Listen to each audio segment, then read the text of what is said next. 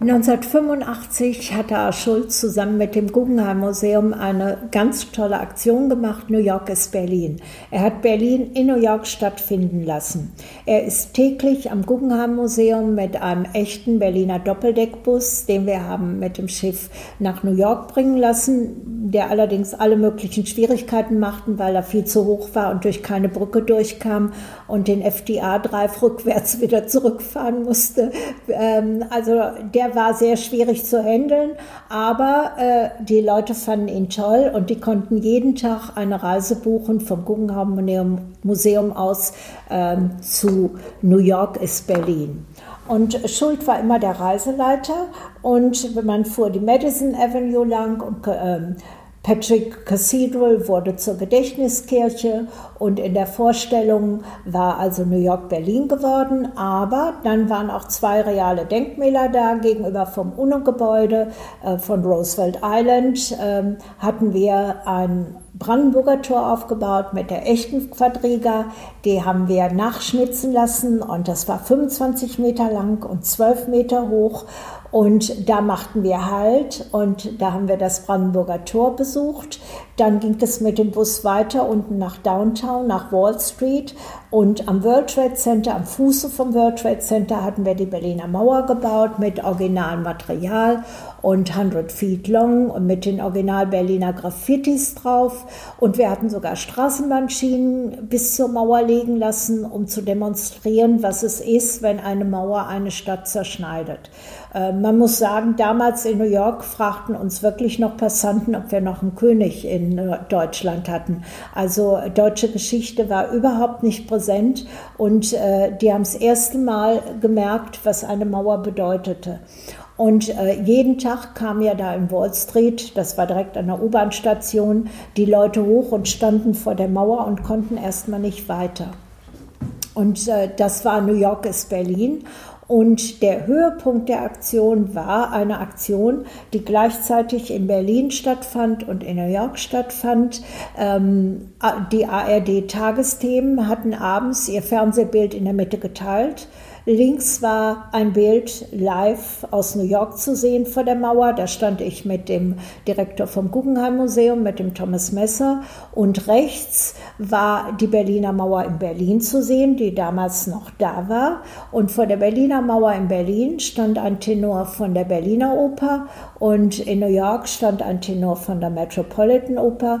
Und beide haben gleichzeitig äh, eine Arie gesungen, und zwar die Gefangenenarie. Ähm, und äh, das war, äh, das war auch, auch eigentlich fürs deutsche Fernsehen schon eine absolute Premiere. Und äh, das war dann der Höhepunkt der Aktion. Wolltet ihr die Aktion äh, genau aus diesem Grunde machen, äh, damit man in New York über Berlin spricht? Ja, wir wollten, wir wollten auch äh, die deutsche Geschichte dahin bringen. Einmal sind natürlich verschiedene Aspekte gewesen. Einmal ähm, ist es natürlich sehr schön, einen Ort in einem anderen Ort stattfinden zu lassen, in der Fantasie. Ähm, und dann natürlich auch die historische Bedeutung, weil die Mauer war ja weltweit ein politisches Statement, was in Amerika völlig unbekannt war. Ähm, und äh, wurde dann das erste Mal eigentlich präsent. Und die Reisen täglich waren im Guggenheim sofort ausgebucht äh, und äh, waren immer überfüllt und waren auch sehr interessante Reisen, weil wir haben natürlich diskutiert über Berlin, über Deutschland, was, was in Amerika damals ganz wichtig war, weil die ganzen Trustees, äh, die wir haben überzeugen müssen, erstmal waren natürlich äh, Juden. Und äh, damals war Deutschland noch in, ähm, in Amerika, heute auch nicht beliebter, davon abgesehen, aber damals noch ganz unbeliebt. Und ich weiß noch, meine erste Abend im Guggenheim Museum bei einer Eröffnung stand ich am Buffet und dann kam natürlich gleich jemand, stellte sich zu mir und sagte, meine Verwandten sind in Deutschland vergast worden und äh, da habe ich das erste Mal angefangen, mich mit jüdischer Geschichte auseinanderzusetzen, weil in den Schulen hat man das eigentlich nur so peripher wahrgenommen. Ne?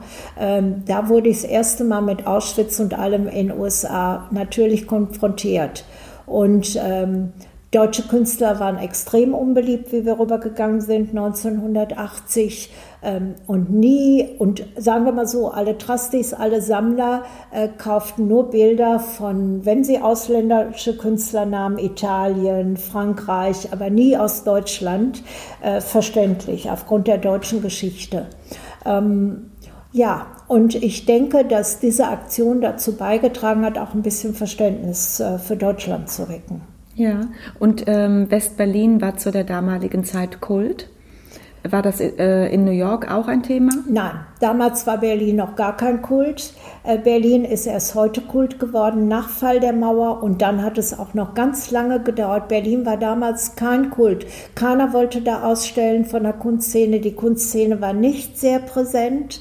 Ähm, man wollte damals, wenn man in Deutschland ausstellte, in Köln beim Museum Ludwig ausstellen. Ja, ich kenne es nur von der Musikszene, ja, weil David ja. Bowie und so, alle waren in Berlin. Und, ja, äh, und in der Kunstszene, wo ich herkomme, äh, wollte keiner nach Berlin Ach, das gehen. hat sich nicht übertragen nein, auf die andere hat sich Kunst. Nicht. Das waren, ja, das waren eigentlich äh, ganz andere Dinge. Ähm, heutzutage ist Berlin natürlich Kult. Ähm, wir haben versucht, nach Fall der Mauer sind wir nach Berlin gegangen ein Jahr, äh, weil wir wollten sehen, wie sich das entwickelt. Und das war viel zu früh.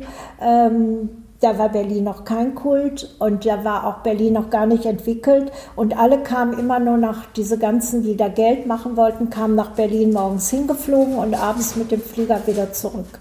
Ähm, und das hat ja lange gedauert, bis Berlin wirklich zu einer Hauptstadt wurde. Und eine Hauptstadt hat natürlich auch immer Underground um sich rum und das macht ja das Spannende einer Stadt aus. Und das macht Berlin jetzt aus.